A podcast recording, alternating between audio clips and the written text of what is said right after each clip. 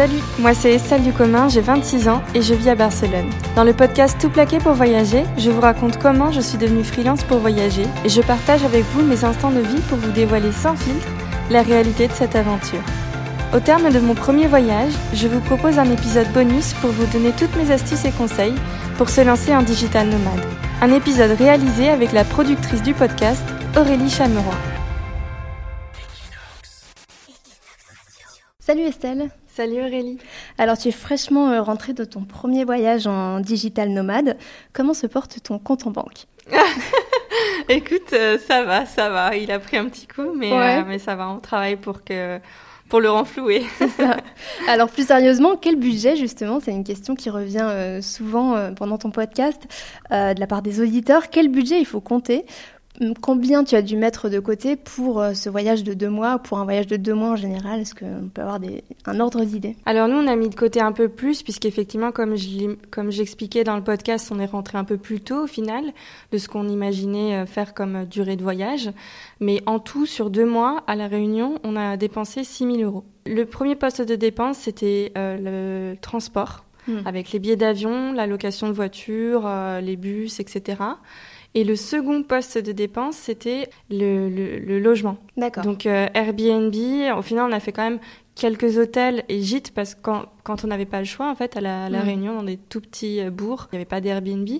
Donc c'était 70 euros la nuit euh, contre 30 euros la nuit pour les Airbnb. Donc quand tu restes sur une semaine, 70 euros, ça fait quand même un, un petit budget.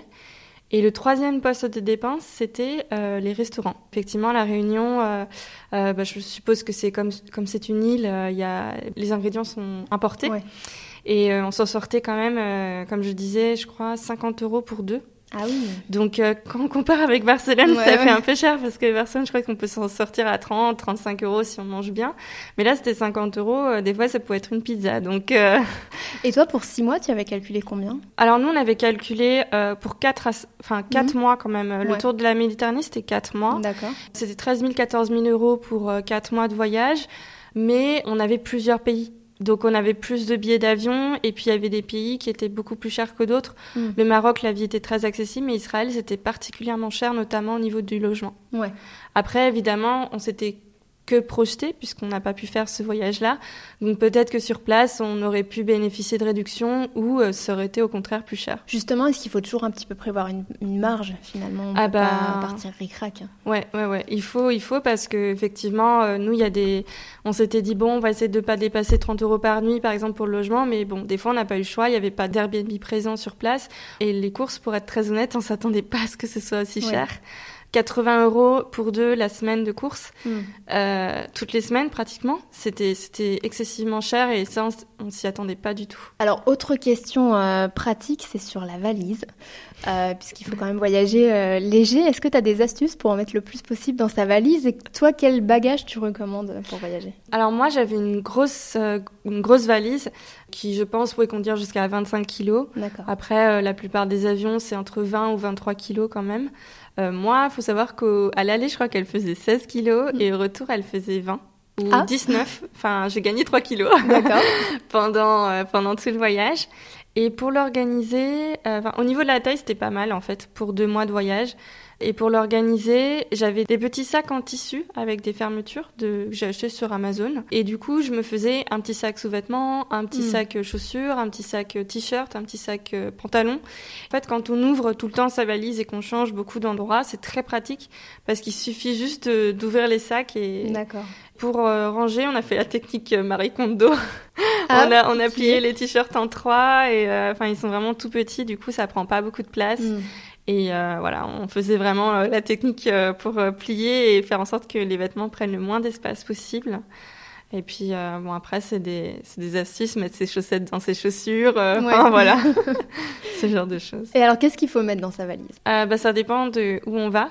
Mais c'est vrai que nous, à La Réunion, on est quand même parti en plein été et on s'attendait pas, par exemple, à ce qu'il se fasse froid. On a dû acheter une veste et un pantalon chacun quand on est arrivé parce que on est vraiment arrivé. Enfin, moi, j'avais qu'un seul jean, par exemple. Et après, j'avais des pantalons d'été, mais bon, je m'étais pas attendu à ce qu'il fasse aussi froid. Donc, c'est pas mal d'avoir des vêtements qui soient de mi-saison comme ça, qu'on ait à la fois des t-shirts, mais aussi des pulls ou des gilets et euh, ben voilà des bas plus chauds ou moins chauds. C'est vrai qu'au final on a Enfin, on a tout mis pendant deux mois et mm. ça permettait de faire des tenues un peu voilà flexibles et de, de, pouvoir se découvrir ou se couvrir euh, si besoin. C'est vrai qu'il faut voilà, il faut jamais se dire euh, ah je pars dans une initiation, il fait très chaud, euh, je vais pas prendre de pull parce que c'est la mauvaise idée. Prévoyant. Qu'est-ce que tu regrettes d'avoir mis dans ta valise? Qu'est-ce que tu n'as jamais utilisé? Mais je me suis sentie vraiment bête. Bon déjà, première chose, j'ai pris sept paires de chaussures. j'ai un peu paniqué, je sais pas, on l'a fait vraiment très rapidement au final la valise. Et au final, j'ai porté qu'une paire de sandales et qu'une paire de baskets pendant pendant tout le voyage. J'ai dû acheter en plus une paire de, chaussures de montagne là-bas. Donc euh, ça a pris une place supplémentaire et non, je me suis sentie vraiment bête. Et la, chose aussi que je, ne sais même pas pourquoi je l'ai pris, mais j'ai pris un chapeau en osier.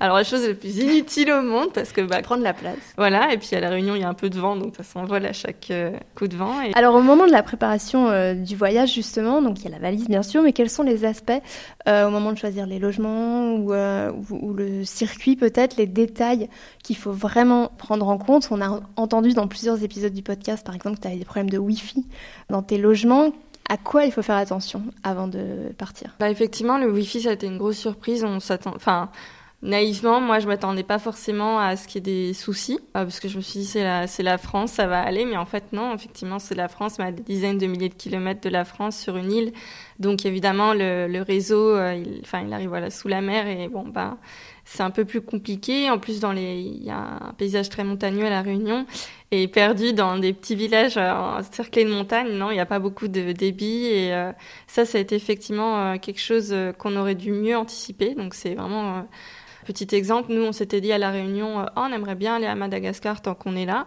Mais en en parlant avec les locaux, ils nous ont dit, non, mais Madagascar, si vous allez travailler là-bas, c'est pas possible. Vous aurez pas de réseau. Mm.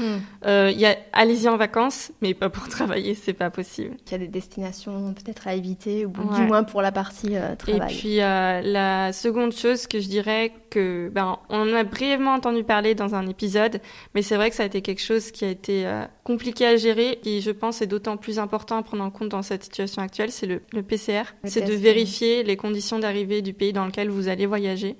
Parce que nous, on s'est, enfin, on s'est mal renseigné et on est passé par une agence qui nous a rien dit du tout.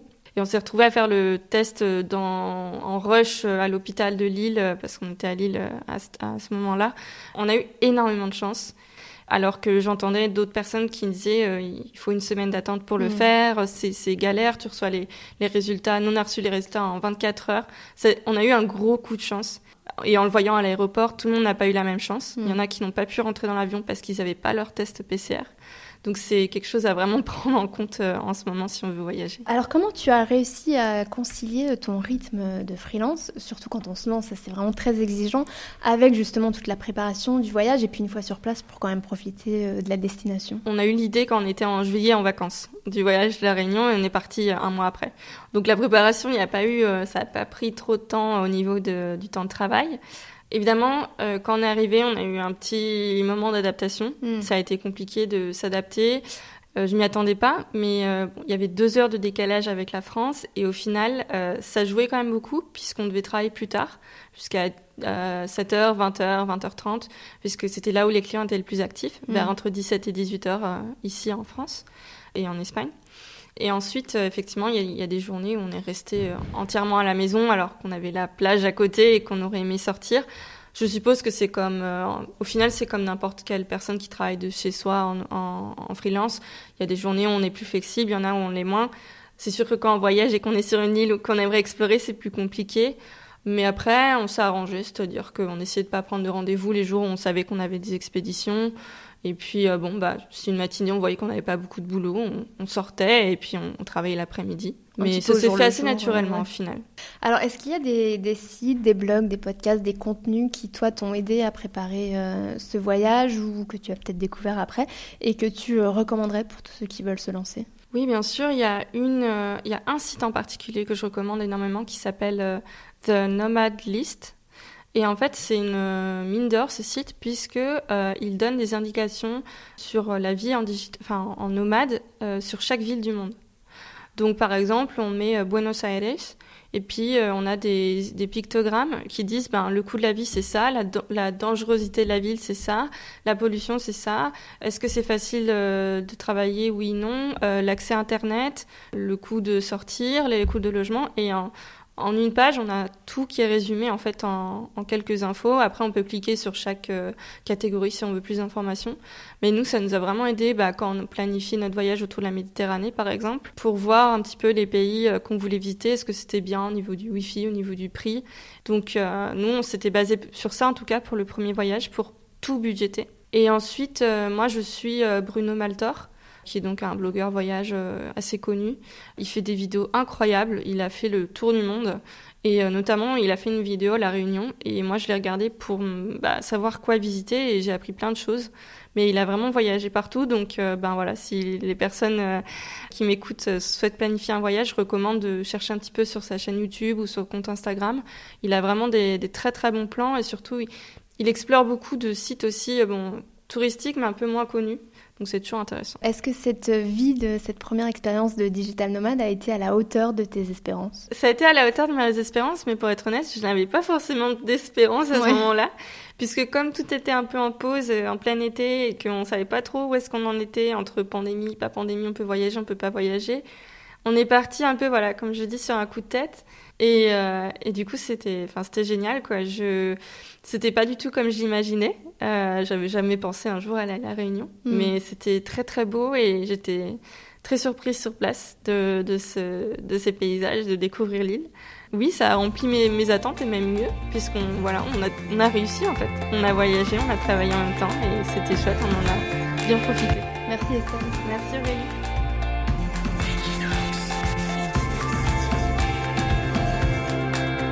Le podcast Tout plaqué pour voyager est une production Equinox Radio, narratrice Estelle Ducommun, productrice Aurélie Chameroy. Merci à notre sponsor Wojo. Pour ne pas rater les prochains épisodes, abonnez-vous sur Apple Podcast, Spotify ou sur votre appli de podcast préféré. Retrouvez Estelle sur son compte Instagram, Chronique d'une Frenchie, tout attaché et avec chronique au pluriel, et Equinox sur le compte Equinox Radio.